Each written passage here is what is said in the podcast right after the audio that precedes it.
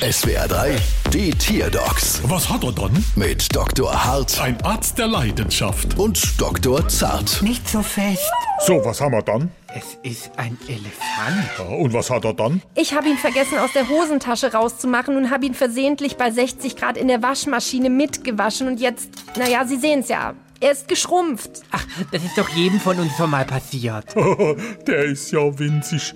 Ja, du Mini-Dumbo, mach mal laut, mach mal leise. Richtig süß.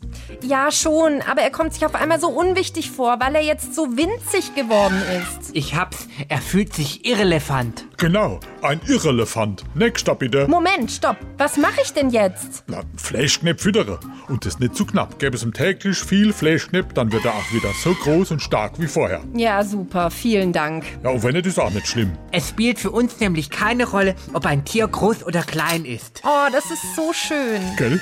Darum machen wir auch bei der Rechnung keinen Unterschied. Nee? Ne, die ist immer groß. Bald wieder. Was hat er dann?